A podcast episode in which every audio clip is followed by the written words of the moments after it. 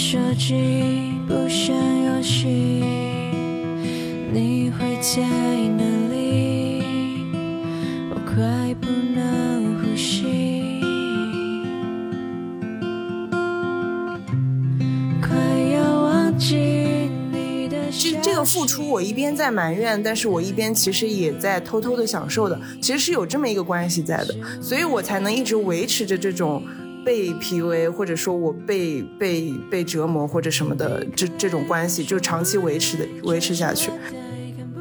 就我觉得换位思考这个思考的过程是简单的，但你之后会影响你的判断、决策和行为，这个是很难的。就我我可以换位思考，你确实很很累，你确实也很难过，但是我不妨碍我现在就是烦。对，我觉得很多人现在虽然想法上有了一些，你，也可以叫解放嘛，就是有看到了更多的可能性，但他其实没有意识到这些可能性是我可以去实现的，或者说我该怎么去做的。对你摸不清，因为这世界上牛鬼蛇神太多了，就是有的人他情绪就是很可怕的。所以你去做一些这些事情的前提，一定是你懂这个规则，你才能去打破这个规则。我觉得还是把人生拉长一点想，我觉得事情反而会简单一点。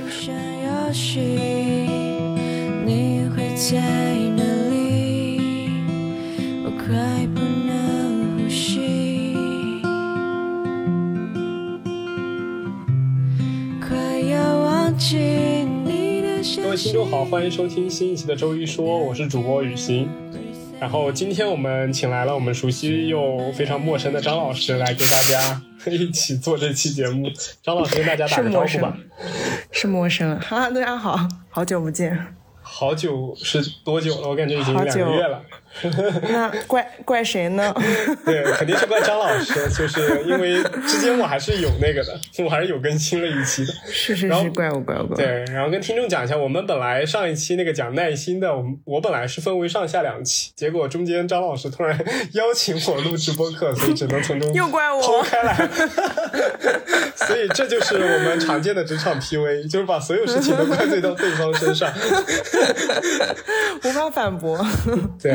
甩锅第一名。然后我们这期我们想来聊什么呢？就是我们想聊聊职场 PUA 啊，嗯就是因为我也不知道因为什么，毕竟我已经离开职场好久。我现对啊，你这个离开职场的人，我现在是经常 PUA 别人的那种人。我靠！你等会儿分享一下，我想听听怎么 PUA 别人。好，可以。那我因为这次的那个录制嘛，是我先看到了张老师在他的微博里边分享了很多有关于他如何向上管理，以及如何让他的那些领导们团成一个局，解决了一个潜在的问题。然后我就发了一个评论说：“哇，张老师真棒棒的。”然后他就觉得他可以来分享一下他的小妙招。对，然后张老师，你跟我们先描述一下这件事情吧。可以可以，就是起因那件事情其实是，嗯、让我想想怎么说，就是其实应该是所有人都有经历吧，就是尤其在事业单位这种风气就更盛，就是领导们、他们其实会，你这个嗯好像你不知道一样，哦我从来没有在事业单位待过。然后就是他们会。嗯，怎么说？互相推诿，然后因为大家都不想承担责任嘛，所以有的时候有一些比较重要的事情，就可能这个也不愿意确认，那个人也不愿意确认，然后会让你找这个人，然后那个人又又让你找那个人，然后你明明跟最让我那天很很爆炸生气的一点是，就是比如说，呃，怎么说？我跟 A 说。呃，我已经把这个事情告知 B 了，然后 A 跟我说他把这个事情提交给 B，但是 B 说他不知道这个事情，然后我再去找 B 的时候呢，B 就一脸很天真无辜的样子，就哦，就他自己太忙了嘛，然后就可能也忽略了这个事情，然后什么，就是这中间搞了很久，很简单的一个合同流程，一个项目一个项目的事情，然后他们搞了大概有两个月，这个流程都没走下去，然后实在受不了了，然后那天。就把所有的，因为其实都是我领导嘛，我是底层打工人，然后相当于我把所有的领导拉了一直接拉了个微信群，对我就不想跟他们这样挨个沟通了，因为真的就是你按道理你应该是以你挨个去疏通，然后去跟他们沟通，然后把这个事情推下去。但是我觉得就是就是很难受，因为但但是嗯，怎么说就是其实事业单位或者说很多地方的规则是这个事情就是慢慢推进的，就是你你就是让他这么慢慢磨，慢慢磨，慢慢磨，然后就是大家这就是磨好的。对，这个最终就是看谁倒霉，就是最终是谁确认的这个事情，还是什么？就呃怎么说？就反正本来的按道理就是大家都是这么走的，但是我实在是有点反感，因为我觉得事情都是好的事情。为就是我后来自己想了一下，为什么我那么讨厌这样子做，是因为我觉得这个事情本身是有意义的，就这个项目你成立，然后继续往下推进下去，它是它是个好事。但是现在大家把它搞得这样子拖来拖去的，我就觉得很很没有必要。然后我就、对，然后那个事呃事情是这样的，事情是我就把所有领导们拉了一个群，然后我就在直接在群里面说，啊、我已经这个事情是这样的，然后我已经把这个东西给某某某领导看过了，他已经确认 OK 了，然后我也给谁谁谁。报备过了，然后我也发给谁谁谁了，然后接下来那要怎么做？就是我我我向领导们请示，接下来一步是什么？然后 然后你就发现很搞笑，之前就是你挨个沟单独沟通的时候，呃，含含说话含含糊糊，大家就是明明 A 在说 B，B 在说 A 的，但是在同一个群里面，当他们面质的时候，他们就只能把那个该是自己的责任揽到自己身上。哦，对对对，这个我我确认一下是这样的，OK，或者你拿哪里需要修改一下，你去修改，然后接下来可以怎么做，就很顺利就可以推下去了，就是这么一个事情。然后我就。发了一些感慨在微博上，然后，但是我跟你说录这个播，其实我想到的是，就是我发了那条微博之后，包括我前面也经常发一些跟就是工作相关的一些事情，然后因为发的那些好玩的事情或者说吐槽的事情，其实都是一些怎么说一些动作，然后大家就会对我有一种印象是，你好刚啊，然后你在就是好像在工作上很很赶或者很 不屑于张老师都不屑跪着的这些规则，对对对，其实我是跪着的，就是我跪着的时候是没有发给大家看的。对我，因为我我很了解张老师，我相信他在做这件事情之前一定是战战兢兢、如履薄冰。对，其实我我其实就是想到这一点之后，我觉得其实可以分享的是我我有联想到，就是现在其实你刷小红书啊，刷前之前不是也有很红的那种话题，什么零零后整顿职场这种东西，嗯，就是你刷那种，你看到那些故事之后，我其实不太喜欢这个这个态度的风行的，就是。我虽然是一个很，嗯，就是很很很很怎么说，也不能叫反对劳工关系，但是我对于现在的很多劳工关系的价值观是比较，对对对对，我有一点偏激的。但是我觉得呃很多时候我看到了他们分享的，就我觉得不是不懂人情世故了，就有一些有有点不懂礼貌了。然后包括我觉得，我觉得有一些行为啊，就是。嗯，就是他不只是，就是怎么说，就是如果你是想要在职场混下去的话，因为你在这个游戏里嘛，你不可能嗯完全不按照游戏规则去走的。是的，所以是的。你如果想要在职场走下去，你那么做肯定是不行的。但是我我是觉得，就凭我自己的经验，这里面是有一些平衡的，就是你不能完全按照你自己的那个去走，你也不能完全按照在他的。游戏规则里，你会让自己很难受，所以其实中间是有一个平衡的。嗯，我觉得这个平衡在于，就是因为我我根据我自己的经历啊，其实其实张老师说的那些就是。就是他，就张老师，可能他待过那个事业单位，他就觉得这个是事业单位的通病。我其实告诉你，这是全国人民的通病。就是其实我不知道你有没有发现，就是除了外企以外，因为外企我没待过，所以我没有没有发言权。就包括不管是上市公司还是民营企业，它在里边它都有一种很明显的去模仿政府的那种感觉。就是它的这些管理机制，因为中国你本身从古到今它就是这种官僚文化嘛，就是所以就是在做这个时候，它非常讲求就上层的那个权力意识，它是很强的。嗯，我都会感觉到，就是他们其实还是有有点那种家长包办制的，就是他们也不是说不好，就是他们觉得好就是好，他们觉得不好就是不好，就还是那种那种那种模式传递的价值观的那种，所以对，在刚入职场的时候，就是大家在这种权利里边，可以很明显的感觉到那种权力关系的那种高低的那种阶层，所以会变得很战战兢兢。就比如像你刚刚讲的那件事情，就就我以前也也会经历过这件事，推不进去嘛，因为你你嗯做这件事其实本身是一件可能就一天的事情，尤其我这种 A 型人格，我却可能觉得一天我能把六个人、七个人全部约好聊聊一下，但是他不能按照我的意思来，他得我去找这个又找那个，然后这个可能让你等那个等两天，那个让你等这个等两天，那就永远都推不下去。但是我在拉群的这个过程中，就比如像你有勇气去拉群，但是我可能没有勇气拉群。我在拉群的时候，我就会觉得，就是在这样子的一个环境里边，会不会他们不允许我这么做？我只是一个基层打工人，我只是一个初入职场的一个人，他们会不会觉得我很对鲁莽？就是就就会有这种感觉，就是所以初入职场的时候，我们是很恐惧，做每一件事情都很小心翼翼的。但是在这种小心翼翼的心思底下，我们还存在着我们巨大的自我，就我们 ego 其实还很强大的，你懂吗？就是我们在做这件事的时候，我们既害怕，我们又看不起他。不，我跟你说，我现在已经不害怕。你刚刚就有一点讲的很好的是，在初入职场的时候，就很多事情你确实是不合适的。对但是我现在不是初入职场了嘛，就所以这就是我其实很想提到的一点是，就是我现在能干很多看上去不守规则的，或者说我在就是大家面前是有一个。就是你做事就是很有个性的这种人设，就很不事业单位的这种人设，其实是基于我以前辛辛苦苦的打下的基础的，就是我读书的时候和我刚工作的那一年一两年，没有一两年，刚工作那一年的时候，真的是勤勤恳恳的。然后就是，但是我觉得区别在于那个时候我其实也挺愿意勤勤恳恳的，因为我觉得能学到东西，所以我也是很主动的去做很多事情，然后。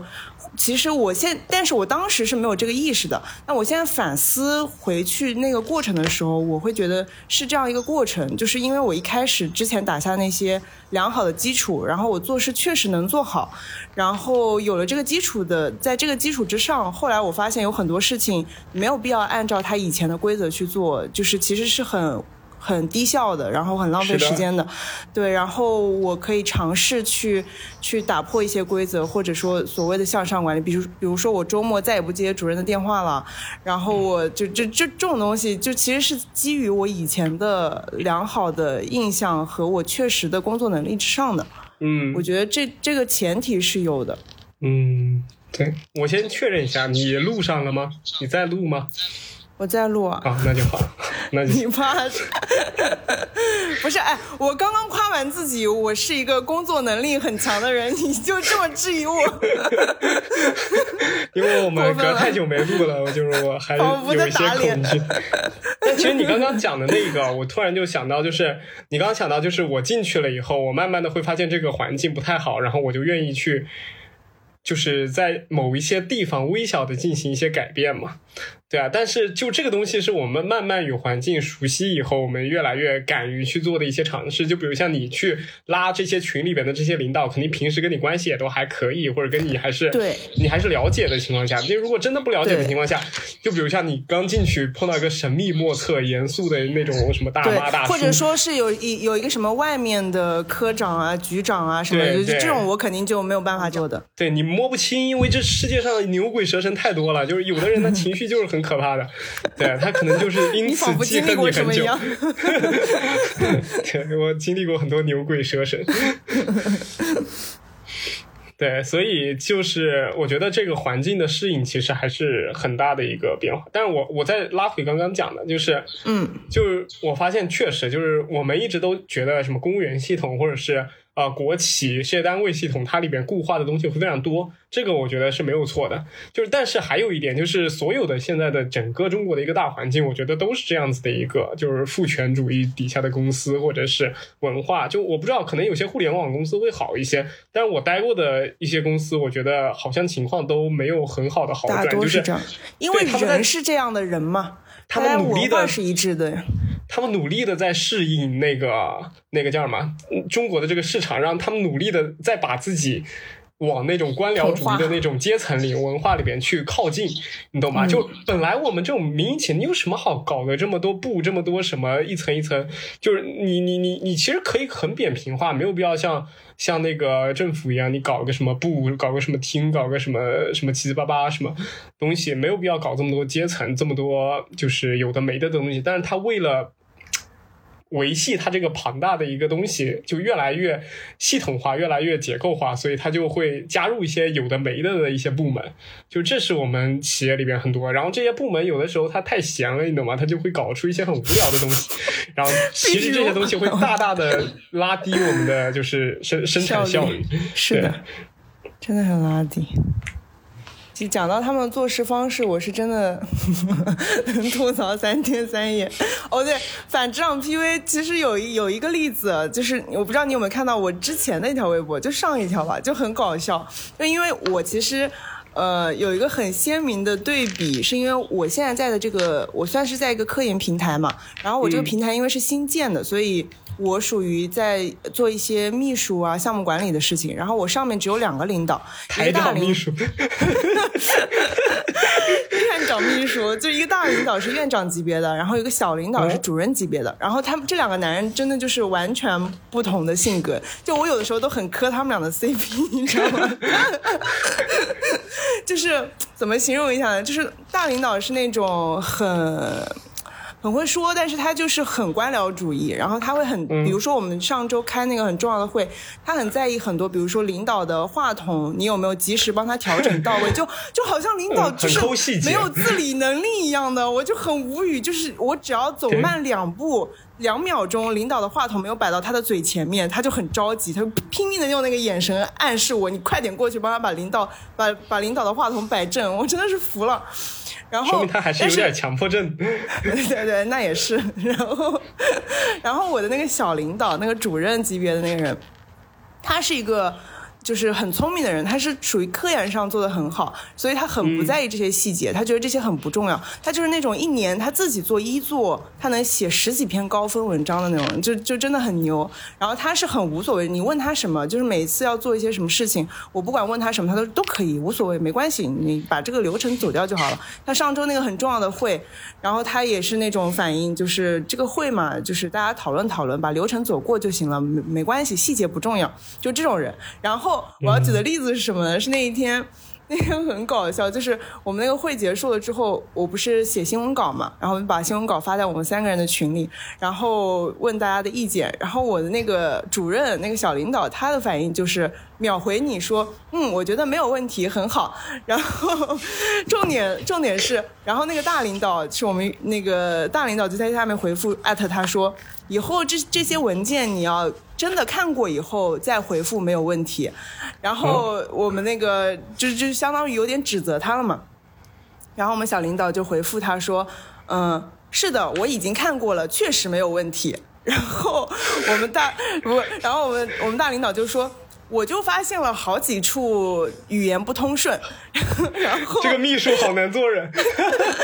你知道最精彩的、最精彩的是下一句，我没有说话嘛，我就旁观嘛。最精彩是下面我的小领导回复说。嗯，确实每个人的语文水平不一样，这个只要原则上没有大问题就可以了，其他的就是个人。妈 妈太好笑了，然后我们领导就不，我我们大领导就再也没有说话了，他就自己默默的把那个新闻稿，他觉得语句不通顺的地方他修改掉了，然后发回给我了，对他只能自己改了呀。这这这，但是这个确实一点问题都没有嘛？我确实觉得没有问题，你觉得有问题，那你自己改好了，这个逻辑是对的。嗯，那就更加说明这个大领导确实有些强迫症。但是就很有意思，很有意思，我是要向他学习。对，这个就其实就是说说明了，你把他们拉在一个群里，确实是有用的。其实我一直觉得秘书这个工作。它其实最重要的是隐于无形，你懂我意思吗？我懂，我懂，我懂。其实我以前干过一整年的秘书，也是总经理秘书。然后我觉得，其实我最重要的工作就是没有我。如果没有我，这个公司也能继续下去，那就说明我这个工作过做得很好。就是尽量让自己。后来才发现，我并不是领导，我要让自己站出来才是。我的领导根本看不到我。对，而且我觉得秘书很重要的一点是。你可能是整个部门里脑子唯一清楚的人，就是你的思路是唯一清楚的人，你要帮他们去捋那个思路。就对对，然后嗯我觉我我当时做总助的时候，我就很觉得自己有点像以前的东厂太监，你懂吗？就是我真的是无微不至的关怀，我甚至就是像你刚刚说的，话筒歪了我都会帮他调正的那种。对，我觉得适度嘛，适度。那时候我也比较年轻，对，可能也是因为在贵院的一些锻炼，让我对对话筒非常有执念。真的是训练，真的是训练。然后讲到这个，我突然想到前段时间我跟一些朋友聊天的时候，还讲到，就讲到大家刚刚进开始工作的时候的一些事情。然后就因为刚刚就有讲到说你做像东厂太监一样一样嘛，就是我觉得那个怎么说，就是在职场里所谓的那个关系的建立，或者说你你一开始你要跟其他人搞好关系，肯定是有一点点，就很多人会用讨好的方式。然后在那个关系的建立，你会把自己放的稍微低一点，因为其他人是前辈嘛，或者领导嘛，我我需要去跟他们建立关系，所以我会不自觉的觉得我需要去迎合他们，就是我、嗯呃，就是我朋友有提到这一点嘛，然后我们就聊到这个事情，就关于你在职场里，就是其实你你会觉得这个关系的建立是有必要的嘛，因为为了我工作开展方便也好，为了我之后的晋升也好，其实是有必要的，但是那个度把握到哪里，因为它其实是。后来有受到伤害的，就是他有努力的想要跟大家、跟领导们，或者说就是按照他们的游戏规则，你去融入那个所谓的团体和他们的生活、他们的娱乐和他们的怎么说那个圈子，然后结果他其实是有一点受到伤害的。后来，所以我们就讨论到这个事情，就是关于你刚进去之后，你跟大家建立关系的那个度。对，我觉得这个其实是个很，就是我觉得这个是我们从小到大就是教的，就是因为我们从小到大会被教你要乖嘛，你在学校里边你要迎合别人，你要乖，你不要起冲突。然后我们在其实确实是这样，你进了一个新公司以后，你都是陌生人，我们第一个想到的就是我们要融入这个环境嘛。那我们想到的最合适的融入这个环境的方式。就不是展示我们多强的工作能力，或者我们有多勤奋，而是第一个就是我们要就把自己的那种感觉 level 放低一点，然后有点去舔别人那种，然后让别人喜欢上你，就有点那种迎合，像你刚刚讲的，就是有点那种讨好型人格，应天天做的那些事情。但其实这个做这个东西，它会让你有一种被害者思想。对，所以我我我其实也有一些，就是我我比如像我刚进去的时候，像碰到什么 什么张学姐啊，什么学姐的时候，我我也会感觉自己，对啊，就是要讨好一下别人啊。那那个所以我真正开心的研究生生涯，讨好过我呢，真是奇怪啊。对，就是你看我都多努力了，他还看不到，就是。然后我我觉得我真正快乐的那种研究生生涯是从我的研二开始的，因为有学弟学妹来，有学弟了！他们开始可以讨好我了。对，但其实这也跟职场里边的就。就是你排资论辈嘛，你在里边待的越久，你对环境越熟悉，你好像就明显的比其他人要更如鱼得水一点。然后你的整个社交的属性也站在更高的一个台阶里边去俯视那些新来的人。所以我觉得，就是在我心中，好的一个团队文化，不只是新人要迅速融入这个环境，你要帮助新人融入到这样一个环境当中来。但如果你是确实需要一个非常强大的一个环境，就比如像事业单位、国企这种，本来就是对环境氛围。就是对工作效率起到很大帮助的这影响的这样子的一个机构。那比如像有些公司，它可能是以业绩为主的，就一大堆销售啊、业务啊那种，那种我觉得就没，就是环境。就你没有必要让他们去浪费太多时间在这种互相的那种环境的那个融洽上面。我觉得这个有的时候会反而让他们有一些倦怠感，比如那种隔三差五的什么团建啊什么之类的。就有些人可能他愿意是。你们承认我是承认我的工作能力，而不是我跟你们关系有多好，多能交流。那每个人的他的那种，他的那种就是成就动机和他想跟你相处的那种方式其实是不一样的。就你不能把每一个人都想以领导的一种方式来来来来思考。比如有些当时我记得研究生的时候，我那个同学他就跟我讲，他的导师希望他的学生跟他是家人的关系。那我想谁想跟你是家人的关系啊？有毒吧，对吧？我跟你就是师生的关系，我没有必要融入到你家里边，跟你孩子吃饭，陪你孩子玩，我觉得这个是完全没必要的。虽然你自己感觉这个很温馨、很温暖，但是我没我这触犯到我的线了，那我就明确的要展呃阐明我自己的一个观点和想法。我觉得这个也是很重要的，但。但这种东西很多时候就会被道德绑架，比如像那个人说我这个都是为了你好，怎么怎么样，或者是难道这样子不好吗？你为什么这么不善良、不善解人意？那就上升到这种就就已经沦为 PUA 的那种场景。嗯，但你讲到，嗯，其实刚刚有想到好几点，然后一个是，对对对，一个是呃。就是刚刚其实有一点我觉得特别好的谈到的是关于就让别人喜欢我，不管是我在职场还是在其他地方，就我新到一个环境，让别人喜欢我其实是一件很重要的事情。但是刚刚你有讲到一点是，就有的时候我们会自然而然的把让别人喜欢我等同于是我要去迎合那个圈子，因为我是新来的嘛，要变成我去迎合或者什么。但其实让别人喜欢我是有很多种方式的，比如说我这个人特别的。就是有自己的想法，然后我我能力很强，什么这些都是让别人来喜欢我的方式。是的。然后你刚刚还有讲到一点，我觉得就是，呃，不是说每个领导都是不一样的嘛，所以其实向上管理的时候也是要见人下菜的，就是你你进你要先了解这个领导，先礼后兵。对对对对对，先礼后兵，你先。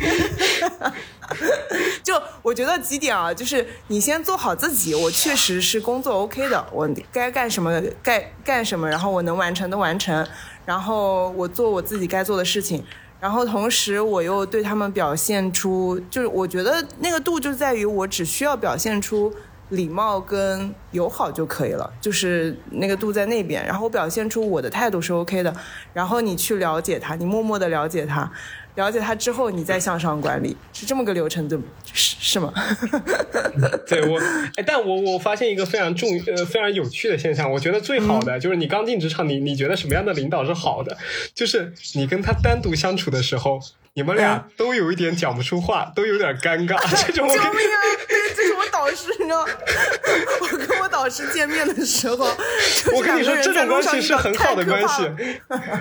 虽然你这时候感觉到很恐怖，但这个这个说明这个导师他没有那么强的那种家长意识，或者是给你传输很多大道理，或者是怎么样。就是该工作工作，我们把工作完成好就可以了。对，然后彼此见面都有一些拘谨和真诚，这种关系你就妥了，绝对是没有问题。我不会被 PUA 的。嗯，但哎，你讲到这个，我因为你刚刚在提到说，你进去的时候觉得什么样的领导是好的，然后我脑子的第一反应是，其实这个跟你是什么样的人也是有关联的，就是其实你是会匹配的。就有的人他也是很粘人，他也很想要建立那种家人关系的，他是喜欢那种缠结的关系的，他可能也就喜欢那样的领导，他反而是能跟他很融洽的。对对，哎，所以我我我我突然就想到，就是你说人每个人不同，对每个意识。就是对每个关系之间的喜好也不一样。我想到每个电影，就是有的电影导演他拍那种家庭温馨的时候，他喜欢那种什么，最恨不得全村都拉上去一起吃饭，什么到这个婆家里边买个肉，到那个什么叔家里去买个菜，然后回家，就是他喜欢那种就是大家庭的那种感觉。然后有些人他描述那种家庭就是那种一家人，然后关在房子里边，然后 然后就没有 没有那么奇特。突然想到上海防疫怎么回事？救命！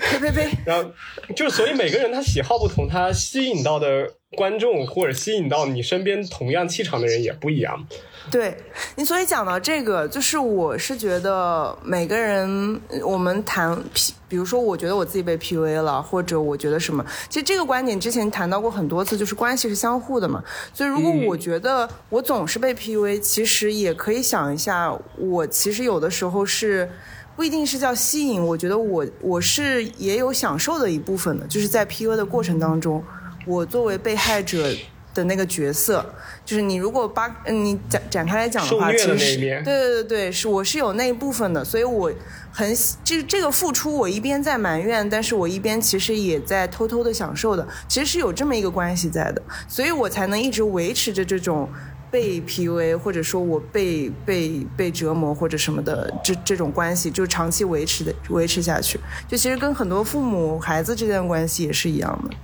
哎，但张老师，你有没有想过一个问题，就是为什么他们会享受这种被折磨的这种，或者是被被 PUA 的这种过程？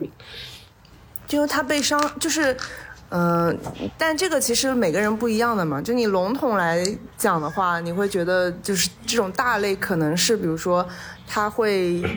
在这个过程中感觉被需要啊，然后或者说他在这个付出的过程当中，或者这个受害的过程，反而是他控制的一种方式嘛。因为我我现在是被害者，或者说我被 PUA 了，我我很惨，所以其实这是他控制他的生活的一种方式。嗯，就有的时候，对控制和被控制，它也是一个辩证和相对的嘛。对，所以我之前一直有一种感觉，就是我觉得就被 PUA，或者是说我们就比如像虐待，SM 中受受受虐待的那个人，他主动去获得这种受虐的这种经历，那我觉得这种人反而是两个人关系中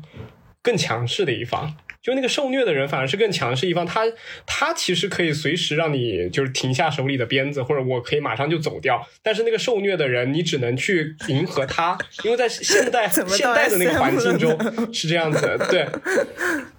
所以我有的 时候觉得那个 PUA 中有有的人他可以从中获得一些掌控感，或者是他能够通过，就是他可能从小到大的方式都是展示我是个弱者，或者对他觉得从弱者当中我可以获得一些心理上面的一些安慰，或者是他能够获得一些自己是对生活的掌控感，所以他就喜欢去扮演这种被伤害或者是被虐待的这样子的一个角色。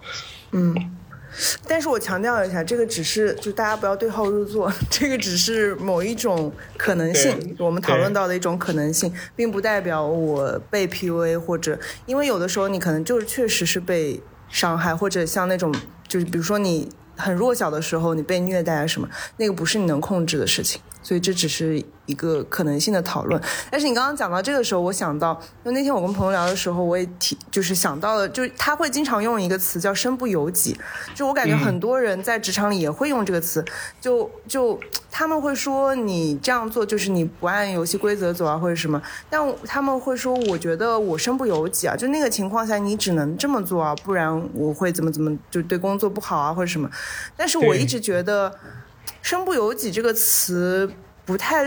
不能说它不好，我们不能评判啊，但它不利于我的身心健康的点在于，我不能不由己。不是，它的点在于，我如果认为这个事情我是身不由己的话，其实我就带有埋怨和我不能改变，就是没那种无力感嘛，它会变成一种无力感。你但是其实上摩擦的那一方。对，但是你从另一个角度来说，就是。没有什么事情是身不由己的，就比如说你觉得这个事情你是不得不做这个选择，比如说我需要去在这里，呃，怎么说虚以委蛇一下，就是我跟领导们假笑一下什么，我觉得这是身不由己的事情。但是其实你是在心里做过衡量的，就是如果我不这么做，其实对于我工作晋升不利。然后，所以我这么一做，虽然我自己现在有点难受，但是对我长远来说是有好处的，所以我做了这个选择。其就其实这些东西，我们现在的选择的速度其实很都是快的。由己的嘛，对的，其实我是。很快的在心里会有这么一个一个反应的，你会做一个分析的。所以我是觉得那个区别在于，如果我能意识到这个是我选择的一个方式，就是我这是我做出的选择，然后这是我来应。让自己的职场变得更顺利的一种方式的时候，这些事情就不会那么让人难受了，它就不会那么恶心。虽然它这个事情本身是恶心人的，但是我知道我为什么要做这个事情，我就不会总是怨天尤人，就是它就变成了一个有掌控感的事情。这个其实是我啊，啊，我想说，你最近变得好鸡汤啊！这个东西，改变自己对他的态度。改变态度，怎么励志成功学来了？对，这个是我什么看过什么巴拉巴拉成功学定律里面的一。没有没有，我是真的这么觉得的，因为。你刚刚想的，对，我觉得有的时候我，因为我刷那些社交媒体，我觉得有的时候哦有一种很不好的风气，就是大家会觉得我是很不喜欢做这些事情。比如说，这个我觉得其实跟现在的思想更开放，然后大家看到更多东西，其实是一个好事。就大家能看到说，其实你我不需要被工作束缚，我需要有更多的就是就是劳动关系，它其实不是奴役关系嘛，我不需要去舔领导，我不需要跪着工作什么，这些其实是好的。但是我觉得有一些不好的风气是很多，就是大，我觉得大部分人他会埋怨这个事情，他觉得我不该这样这样，然后他会觉得这个社会怎么这个样子，这些领导公司怎么这个样子，但他其实本身没有做任何的改变，就是他我还是很心不甘情不愿的去按照那个规则在做那些事情。但我觉得一个内耗会很严重。对，但一个我觉得更好的或者说更合适的方式是，我既然能够意识到这些，但我也意识到我现在在这个游戏规则里面，我确实我做出了我的选择，就是我现在需要去做一些我可能没有那么喜欢的事情，但是是为了我之后能够更独立自主的做自己想做的事情，比如说我不接领导电话这种事情，好卑微啊！为什么？你的长远计划就是这么简单。就是不接领导电话。我以为能讲出什么什么成为全中国最棒的心理治疗师。太卑微了，太卑微了。但是对我的意思就是，你你就是所谓打破规则嘛，你真的去做一些很细微的你想要做的打破规则的事情，你可以一点一点来，但是前提是，但跟你一边埋怨，但是一边什么改变都不做，其实是两种状态嘛。对，我觉得嗯很多人现在虽然想法上有了一些，你你也可以叫解放嘛，就是有看到了更多的可能性，但他其实没有意识到这些可能性是我可以去实现的，或者说我该怎么去做的。嗯，所以这些更多的可能性可能会让他更不快乐。嗯，其实我觉得，就是。呃，就像你刚刚说的嘛，他看到了很多小视频里面更多的可能性，但是他身处他自己嗯身不由己的可能性当中，对他就觉得那些不属于我，然后我每天都过得很惨，就是这样子。对的对的他有了对比，他更期望更加高了，但是他又没有办法，就是碰到这个期望，没办法去做，对的，对对对，然后我觉得其就像 PUA 这件事情，我觉得真的深度被 PUA 的人，他其实是真的很难感受到自己被 PUA 的。嗯，就是真正的在那吼着自己被 PUA 的人，一般程度都不高，或者是他就是其实对这个就很敏感了。其实我觉得是这是这样子，就是是的，是的，就是就是一个人他。他就天天防着防着，然后但凡出现一点迹象，我就要给你搞出来。这种人一般就是不可能让自己中毒过深的，你懂吗？就一般来说，很深度 PUA 就是那种整个内化了，就是已经把这套价值观内化到心里了。就我们经常会看到，我们在小视频里面教别人怎么 PUA 什么东西，你是真正如果身处在这个其中，你是教不会他的。你就反正你不可能用这个抖音来教会他。所以我现在也一直 就是我觉得。比如像一些什么职场反 PUA，、嗯、然后什么反家暴，嗯、然后反那种冷暴力的那种什么公、嗯、公众号啊、短视频啊，他们就一直教你怎么。我觉得就能你能教会的那些，都是他不需要你教的，嗯、你教不会的那些才是真正可能是受害非常深的那种的。对的，对对对，其实。就是因为群体和群体之间差异很大嘛，你比如像在一个什么男性主导的小山村里，和在一个上海这样子的魔都里边，你用魔都的思想来解解决农村的那种家暴，是很难去让他们那个的。对，所以有的时候我就觉得其实挺无力的，就是我们其实做的很多事情是没有办法，因为他处在他的那个环境里，他这个是正常的。就像以前你觉得裹足也是正常，但所有人都说裹足是正常的时候，他就是正常的。就因为他的群体就是这样正常的，你反而你你解放出来了是很难的一件事情。就所以我觉得那种什么中东那边的什么妇女，然后什么把自己的袍子都脱了去参加马拉松那种，再回国、嗯、那种是那种绝对是非常另类的，在当地的存在，就是另类到可能他他就是我们我们在中国觉得是那种。非常社牛，非常牛逼，社牛人在什么大马路上裸奔的那种感觉，我觉得完全是一样的。在马路上裸奔对你来说是社牛，这个 对啊，就是就是他已经是那种那种牛逼了，就是他已经确实可以很。很无视自，因为你比如像你裸奔，你也不会影响到你的性命吧，嗯、对吧？你大不了是被人指责，嗯、被被人什么，但是他那种脱了衣服，他去参加长跑以后再回来，他可能都会被人杀死。嗯、是的，所以他其实比我们是更有勇气的。的所以我们在很多时候在社交媒体里面做的很多挣扎和努力，我们当然传达的是好的，但是很多时候我觉得还是挺无力的。是的。所以说，解放的第一步就是除了行动之外，很重要的是思想解放嘛。但是你怎么把思想解放到一些可能信息没有那么 那么发达的地方，或者一些很根深蒂固的思想的解放，其实是很难的。就是的，考讲到这个，我又想到现在我们也没有解放。就比如像我跟你，我我们就比如像从小都在城市里长大，然后又去了上海，然后又又在公司这里或者或者找一个工作上，其实我们就是普通的城市人人民嘛。我们对于什么农村、什么城镇、什么西部或者那个高原其他民族，我们根本就不了解他们有什么样的习惯生活，我们还能用那种反 PUA 的呃套路去跟那种什么，你可能是什么。哪一个什么七七八八的什么自治区、什么自治县，或者是民族宗教的那种人去讲，不可能的。或者你去食人族部落里边跟他讲吃人是不营养，那这个没有没有意义的。这个其实就很像是我们做如果做心理干预，包括治疗方法什么的，其实文化是很重要的。就是有某一件事情在一些地方是很正常，在一些地方它可能就是疾病或者什么，或者每个地方有不同的处理方式嘛。其实它是跟文化有关系的。对，其实文化还是我觉得非常重要的。那希望这些文，就是有些文化它确实。它传递的一些不太好的东西，能够以后就越来越少嘛。其实这东西是一个长期以来以后以来优胜劣汰的东西，就它跟经济很像。就比如像我们如果很早的时候，你是有一个那种男性主义的东西，然后男性主义慢慢生根发芽了，在一一瞬间它发展到了它繁荣的巅峰，那这时候它女性主义就慢慢的就下沉，越来越下沉到最低的一个低谷。那这个时候到女性到低谷本身来说，对于世界的文明和发展就是不利的。然后它慢慢的又又再再重新回到平衡，它通过它自己的那种调控方式，我我们可以称它为文化或者宗教调控方式，它再给你调回来，就调成女性的地位又高了。那当女性地位高到又影响到这个社会发展的时候，它又慢慢的就调节回来了。所以其实它很多时候就跟自由市场经济一样，就是它会通过它的这个。就比如像有些宗宗族食人族，它以前可能存在一百个食人族，到现在以后，他发现食人族其实后来没东西吃了，嗯或者其他人不给他吃了 那他就没了。那食人族灭绝了，那就只剩我们这种文明社会了。对，所以它就只能通过一代又一代的去调整、去消失，最后让有些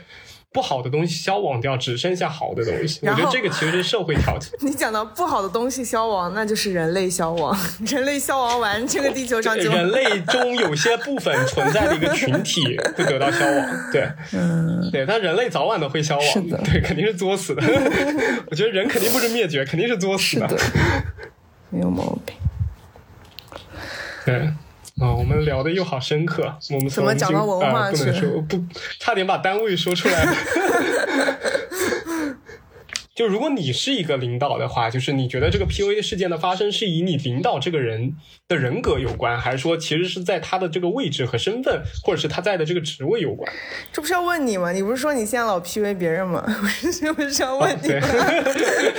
你觉得你你觉得你是因为什么原因？啊，其实也没有，就是。就其实我我跟你说，你你比如像手头手下如果有一些帮你干活的人，嗯那你这个时候就会慢慢的觉得自己特别了不起，也不是特别了不起，就是 我，自己做的事情都是正确的。不起，就我在 确实也是有点了不起，但是就是就是你做的这些事情，我以前都做过，且做的挺好，的，对吧？你总会有这种现象，然后所以我们就希望他做的跟你一样好，嗯。甚至就是他，你希望他成为你的平替，嗯。就是他成为你的左膀右臂，但是人呢是很难成为你的平替的，就是他总会有一些跟你不同的思想嘛。不同的做，你比如像有些人，他就喜欢右键鼠标来点击，那你看了难受呀，你总想让他扭回来。他说人家鼠标都是左键才点，嗯你为什么老右键点？他说我习惯了，我左撇子。嗯哦，我这这叫什么？我也不知道这叫什么。对，我我我右手指，嗯对吧？我金手指。然后你你总想去改变他一点什么，然后让他活得像你一样，但这个其实你突然就发现，其实这是你自己心中那种想当爹的感觉就出来了。确实，对，其实这个就是 PUA。你说白了，这个就是 PUA，就是你你希望对方活得像你一样，或者你老是想扭转对方的那种思想，对对方的那种想法。对，其实这个就是 PUA，但是你很难避免，因为你在这个位置的时候，你你确实就希望自己掌掌控全局，你不希望让他们来掌控感嘛。对，但所以我觉得这种不叫 PUA 啊，这种就只是领导太想要掌控，然后会脾气比较差之类的。但是我脾气很好，我只是想控制。对，想控制嘛。但是 我是笑着讲的。所以，对，所以其实我们今天讲 PUA 只只是讲一个很泛的词，就是其实你说精神控制，它其实是一个长期的事情嘛。如果我真的要精神控制一个人，或者我要打压他、贬低他什么，其实它是一个很长期的事情。所以我们今天只开玩笑的用这个词，但其实是本质上的意义是一些怎么说，就是有一些领导没点逼数，然后，我们 嗯，对，差不多就我是们也可以不说 PUA 嘛，现在不是也很流行说 CPU 吗？对，但我觉得本质上是你。就自己，我觉得对于领导来说，他其实也会有这个困扰，我怎么处理跟下属的关系，然后下属也会困扰，说我怎么处理跟上级的关系，其实是一样的。就如果他真的对就是像像你刚刚提到那些的时候，其实你是有意识的，就我有时候会察觉到，哎呀，我总是想把别人塞进我自己的框架里什么的。但如果他对对，这只是我有意识的时候，但很多时候我可能是没有意识的。对没有意识去做那些事情的，对嗯，但所以有的时候领导就他们也很苦，他们就会觉得 我明明都是帮为你考 为你考虑的，最后你们 对怎么这么说我？就这样子，的就他们有的时候就很我我我我反正经历过这些，我是会觉得有的时候从别人口中听到的对你的吐槽，让你都很迷惑，你懂吗？原来我是这样的。对，原来我是这样子的一个人，在你们心中，是的，对，就会有这样子的一个情绪。但其实我觉得，就是那种当你就是有有过领导经验以后，你会慢慢的觉得，就是还是不一样的，就是你会从那种躲躲闪闪的。那种上下级关系中变成躲躲闪闪的上级关系，但是你讲到这个，我突然又突然想到一个点，就是领导们要不忘初心，就是你要记得自己当初不是领导的时候，你是怎么看领导。和和你那个关系 和你当时的那个状态的，你就能理解你的下级现在是怎么看你的了。嗯，对，但是很多人他没有那种对比之心嘛。对对这里就要谈到一个很重要的话题，就是我最近一直觉得，就是嗯，就是有有句话叫什么？换位思考，对，很简单的一个词，就换位思考。我我以前不是讲谁特别能换位思考，或者是谁特别、特别善于换位思考，但是现在我越来越觉得，就是人是不可能。就是如果你不想换位思考，你永远都不可能换位思考的。就如果你对这个人有偏见，或者是你如果对对这个人他就是有一种潜在的那种排斥，或者是怎么样的一种力量，你是永远不可能换位思考他的那种，因为你潜意识里就在阻阻阻碍这件事的发生，不管是你内心的什么嫉妒啊，或者是愤怒啊，或者是不屑啊，对吧？就是就会阻碍你进行换位思考，所以其实。其实有的时候就是很难换位思考的，对，呃，所以你刚刚其实讲的这一点，我觉得，呃，我想到我之前一直是觉得换位思考这个事情，它不是一个，比如说，就很多时候大家讲到的所谓的换位思考，其实是跟。共情能力混淆在一起的，就是他会觉得我嗯很容易理解别人，就是我换位思考，其实不一样。我觉得换位思考它其实是一个技术，就是我很容易感受到别人的情绪，理解别人。这个理解其实并不是基于换位思考的，我只是在基于我的感受的，或者说我很很容易感动或者什么。但是其实换位思考是我。就是怎么说，它其实你可以把它当成是我的一个方法，因为每个人他的框架是不一样的嘛。我们有每个人有自己的那个价值体系、价值观，你不可能完全的去理解他在想什么的。但是我去尝试换位思考这个事情，它其实是认知上的一个方法和技术。我我是为了完成我的目标，不管这个目标是改善我们的关系也好，还是解决问题也好，但我是为为了完成这个目标，我可以去做的这么一个方法技术。它并不是说我。的能力不行或者什么，我就不可以做这个事情。就像你说的，其实如果我想做这个事情，我是可以去尝试换位思考的。对，或者换换一句话这么讲，就是我觉得换位思考这个思考的过程是简单的，嗯，但你之后会影响你的判断、决策和行为，这个是很难的。就我我可以换位思考，你确实很很累，你确实也很难过，但是我不妨碍我现在就是烦，就是烦你，就就你懂我意思吧？就是我懂换位思考，我我是完全可以换位思考，思考，对我理解你，但我就是对，要搞你。但我就是还是这样子，我该怎么做我还是怎么做，就是我换完位思考了，嗯对，这说明我善于换位思考。但是换位思思考完，不代表着我就要去怜悯你，或者说我换一种方式对待你，我还是一样对待你，因为嗯就我根本没有办法跟你产生那种，就换位思考本身应该注重的是这个思考的过程，你思考过了，你就是一个善于换位思考的人。但是后来怎么做，你不能以后面做的情况去反过来说你不懂得换位思考。其实我思考过了，但我还是这么做。对，对那是后面的就是我的选择了嘛，就是我有对，意识后面是我的选择。我我我是对，有的时候就是在某些相处的过程中，嗯，这种有治疗有治疗师背景的人就会反思自己，然后从此得出一些胆大妄为的言论。什么东西 人永远都是会会换位思考，但是不会去做。但 你要确实有这个换位思考的过程啊，你不要觉得老子就是已经想过了，你这样一点道理都没有，所以我就是，这不叫换位思考啊。对我了解，我甚至还没有换过位。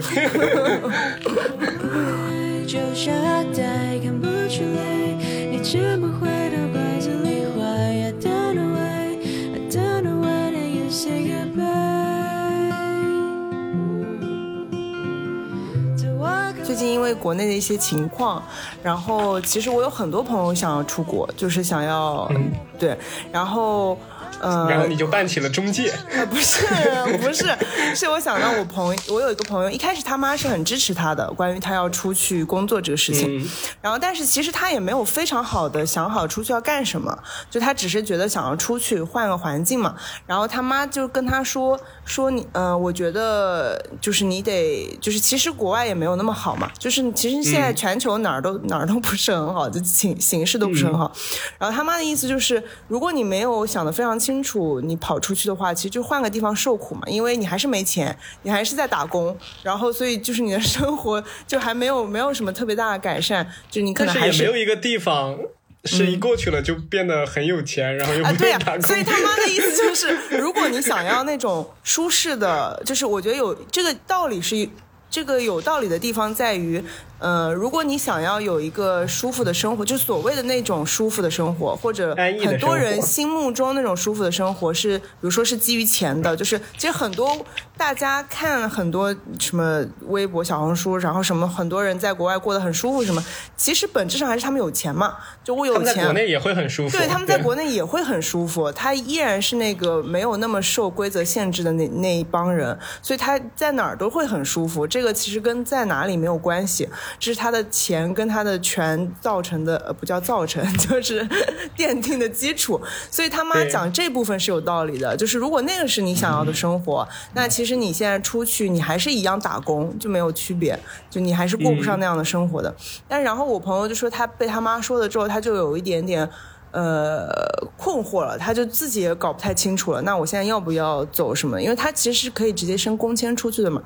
然后嗯我我是说，我只是基于我自己听到的是，当初你在我们聊到说之后出去也好之类的事情的时候，我们讲到是我们更喜欢一个呃松弛的工作氛围。就是可能我、我做什么都没有人评判我，就比如说我我们那时候我之前看岗的时候，看 PhD 岗的时候，我特别想申请，我不知道有没有跟你讲过，有一个前台的岗位，我好喜欢啊，就是是什么样的前台岗？是他研究室的前台，他每天的工作就是你要保持微笑，然后让整个实验室的人心情都很好。他真的就是这么写的，这是一个很有名的大学。然后他的、他的前台的工作就是这样，然后再负责一些日常的事务，然后工资也很高，每年还有三个至少三个月的假期，就很舒服。然后当时我就说我好想去这个岗位，但是其实然后当时我就会想到。想到说，比如说我如果真的 升了这这个岗，虽然人家也不要我，因为我不懂本地语言，但是他会，嗯。呃，我会想到说，如果我真的升了这样的工作出去，他看上去你要是我笑四十几年，不是不是不是，它 是我想要的生活，是我觉得很松弛、很舒服，然后每就是我也不用干很多很累的事情，因为其实你出去读博也很辛苦的嘛。就我我其实也不是一个很爱辛苦的人，然后其实这个工作我觉得挺好，但是我当时脑子里第一反应是，那我爸妈怎么办？就是我爸妈如果知道我出国去做一个前台，其实他们会有很多的。怎么说，就是 他们就笑不出来了。啊，对他们就笑不出来了，你懂吗？就虽然大家会说，嗯，我是希望你快乐就好，但是，但是对他们是会笑出来不需要你，对着别人快乐。对他们会笑不出来，就是真的你会考虑到这个事情。包括前几天我妈还跟我提到说。说什么？我我爸跟我中学的老师喝酒，然后才然后知道我中学的老师一直拿我当什么优秀学生的榜样啊，什么什么，就这种事情。嗯然后你会发现，他们就是你很难摆脱掉这些评价和看法的。就是你可能，比如说你三十几岁去读书，呃，三十几岁，比如说我现在辞职读书，会有很多议论，或者说我去做一个看上去没有那么体面厉害的工作，会有很多议论。就是这些议论是你无法避免的，但我觉得这个是在国外可能环境会更好一点的地方。就是我，我觉得职场上所谓的环境可能更好、更宽松、更舒服的是在这里。包括比如说我，我跟很多老师联系，他们就是邮件的末尾甚至都会直接写上说不要在非工作日跟我联系，我希望你珍惜自己的休息时间之类的话。就是其实这个是整个文化氛围，就是、嗯就可能会让我觉得更舒服的地方。嗯，是的，是的，这个确实在国外他们会更加的看重自己的休息，或者是他们的工作上，或者是你人生，就算你去了第二个赛道，也没有人会对你指手画脚，。对，不会但指手中国它。最重要的就是大家都呃都太多了那种。谁太就？是那种对，不是，就是大家对多太多对你的评价了，就觉得你是什么点去做什么事情是正常的，然后你越过那个点，你就很难再去做这件事，或者是你越过这个点，你的机会成本就变得很高了，对就别人就不能理解你为什么要去做了。对的就比如像你，你，你比如像你同样的，你三十多岁，你读个书，你比如像我明年我要去再读一个硕士，那读嗯完硕士以后出来，我也就二十九，好像三二十九三十了吧，差不多。嗯然后读完二十九三十了以后，我我出去我就会，别人就会觉得你你那时候再去找工作，你你你要竞争的就是那些二十三四岁的那这那种本科刚出来的人了，就你有什么优势，就会他就会给你自己制造一下，那我管我有什么优势，你管我，对 我这个就是我基于我换位思考的那种能力，对吧？嗯。对，就是本来就是这样子，就是你管我有什么优势，关你屁事，你又没这优势，对吧？就是就是这样子的一种感受。但是如果我像我这么刚的，我可以去做这件事情，但是如果有些人没有我这么刚，他就会觉得。确实，就是考虑我去做这件事情，对我我我我我我父母到时候问你，你毕业了怎么工作？我这时候就想到这些人对我的那个毕业也不一定能找到工作，我还要跟二十五岁的人竞争。那你这时候你爸妈肯定就会来，那你读什么读？你本来学习不就是为了赚钱，不就是为了找个稳定的工作嘛，对吧？就这样子，所以他们就放弃了很多去选择的一个过程。当然我。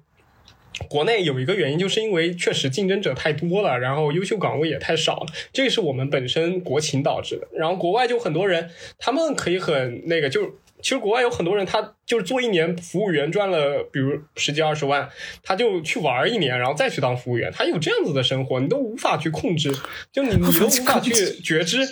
这这种人，他到底是以什么样的那种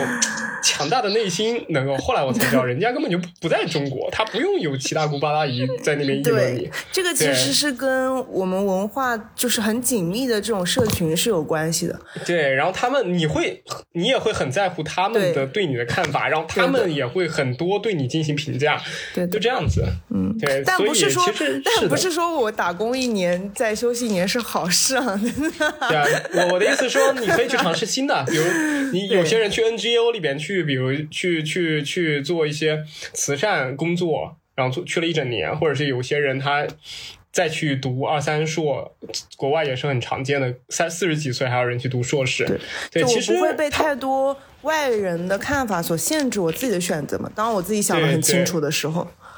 对，其实我当时去读书的时候，我有想过，就是这件事情到底是不是最优解？那肯定不是啊。那我放放弃了两年多的机会成本去做这样子的一个读书，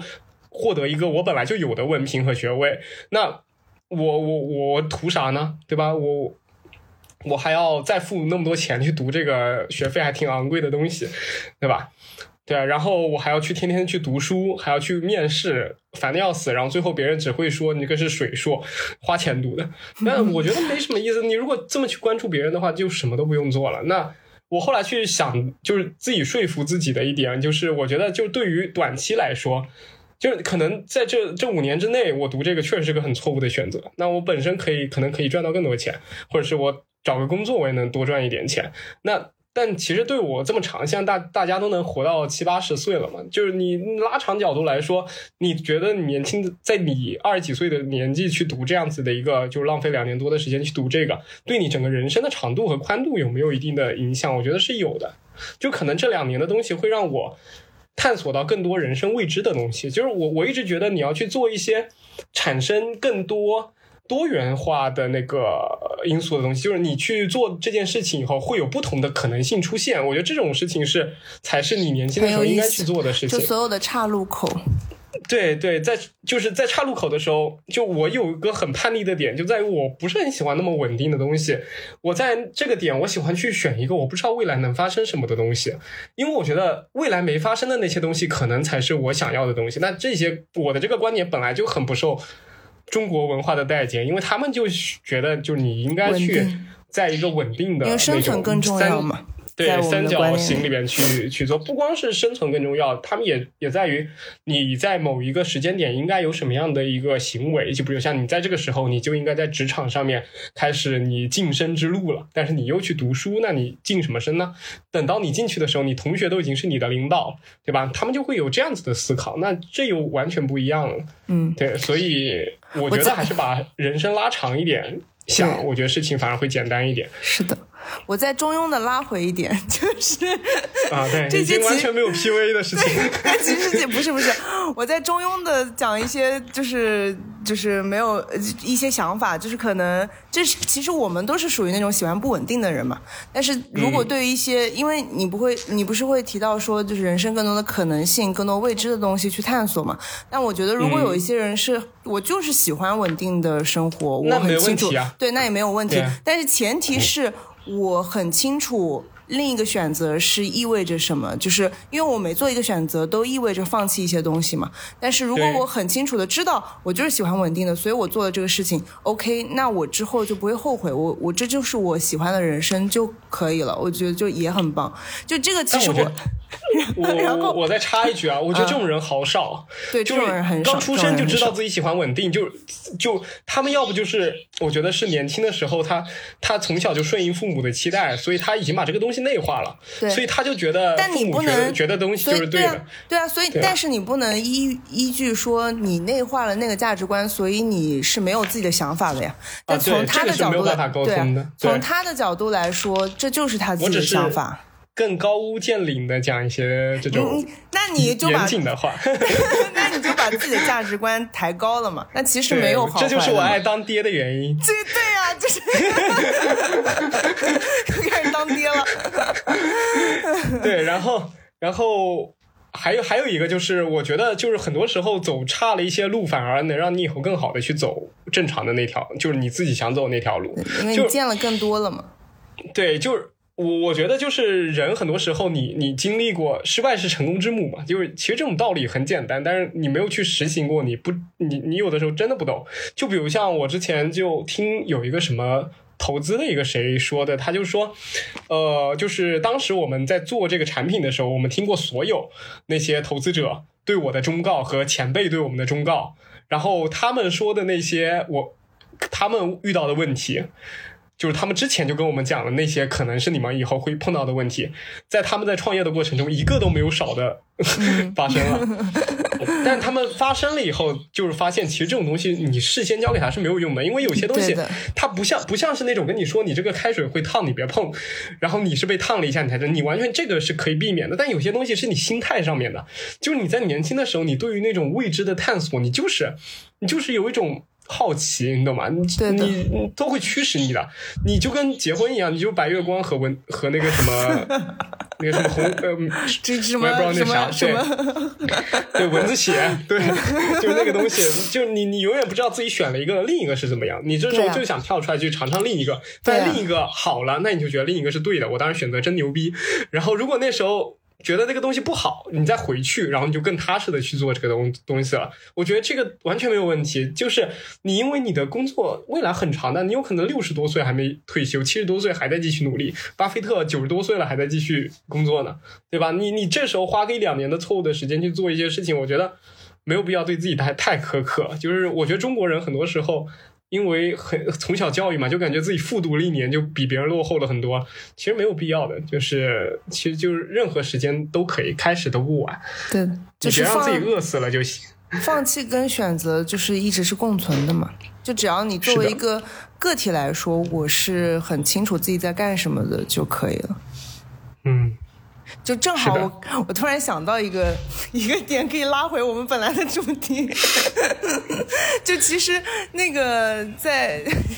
做一些打破规则的事情，在职场上其实也是一样的。就是我觉得我那天也讲，我跟我朋友有聊到说，我觉得很重要的一个点是，我打破我尝试或者做一些微小的改变，去不守这个规则的前提，一定是我很了解这个游戏规则，我现在很清楚这个体制内的游戏规则是什么样的，但是我我现在我选择不去按照。就我知道他们想要我怎么做，或者说按照老路来说应该怎么做，我很清楚。但是我现在选择不按他们原来那么做，然后我也很清楚这这么这么这么做的后果和和带来的一系列的事情，就我觉得是 OK 的。就所有这些，所以我说的之前我觉得不太好的那些风气是他们很可能他自己还不清楚这个游戏规则，我只是就是。想要特立独行，或者我觉得我按照我的想法去做，但其实会导致一些可能你不太想要的后果。所以你去做一些这些事情的前提，一定是你懂这个规则，你才能去打破这个规则。是你就是已经如鱼得得水了，然后你在这个环境里面不敢皮一下，对，就是那种感觉，你是觉得还 OK 的，就没有越过你太多的那种对的对规则和边界，对对。是，其实我觉得张老师你还是属于一个比较有规则意识的人。是的，其实是这样子，就是不闯红灯你的灯 你你你你其实，在潜意识里你是有那种不羁和放荡的一面，但是但是你其实就是你你的表现形态是在一个非常非常规则的那种，是的，就我会去适应外面的这个方框的，对对对，因为我知道，就是为了达到我的目标嘛。对，所以。所以我们不能就是以微博的发言和他的采和和它里面的内容来界定一个人到底是什么样的。对，可能一个很乖张的人，他的那个微博里面其实如此的岁月静好。静好。对，可能一个非常乖巧或者是非常 那个叫什么适应规则的人，天天在里边喝醉酒啊，骂领导啊。其实在，在自己单位天天跪着。对，其实天天都跪着，而且跪死了，在一个群里给所有人都跪下了。那我们差不多了，嗯，那我们今天就聊到这儿吧。就是我们今天聊了很多关于 PUA 和职场的一些事情。我我我其实实在想不到，我们竟然还能聊职场 这么一个 两个看起来 一点都不两个在职看起来跟场里的人。对跟职场完全就是，我一直都觉得聊职场的应该是那种什么麦肯锡啊、什么高盛啊那种给我们讲在职场中应该怎么高效率的进行什么东西，没有完全没有，我们两个这种这种感觉都不是很主旋律，对对不是很很很主旋律、很那个正统的那种打工人。对是的，对，那未来我其实是们还是一样的嘛，就是关系嘛，关系。对，就是其实我觉得，呃，不管是呃我们初中、初中、高中、大学的教育，还是我们研究生什么的教，可能研究生还涉及一些你跟导师的关系。其实大部分的时间，你都是做一个服从者嘛，因为老师就像个家长管着你们。然后，我们我们小的时候是属于老师。有的时候帮我们出头，自己感感动了自己，在台上都哭起来那种，就这非常家长，就是那种跟你妈一样的那种，苦口婆心的说，我都是为了你们好，帮你们出头，然后自己委屈哭了。但是感动之余吧，总有点感觉不太对。对，所以就是我们还是要去甄别所有我们经历的一些场景，就是在有些时候我们可以去主动的做一些向上管理，去破局。对。对，然后我们感谢今天张老师给我们分享了这么多，我们下期再见，拜拜。对，下一期等待着我的下，中间希望不要再被张老师截胡了，否则他永远等不到那个下了，我思路已經背了。怪我，怪我，又怪我。OK，我们下期再见，拜拜。爱惜的總要放手，难接手的又來等候。如我愛你，你愛的他都要走，同樣犯不着哀求。遗憾夠，還要去張開笑口。連夢裏也會覺得快樂難求，泪光都光不过黑夜尽头。不过，不过，我不用难受。像我对你也不敢讲永久，连天都知这琐碎悲哀背後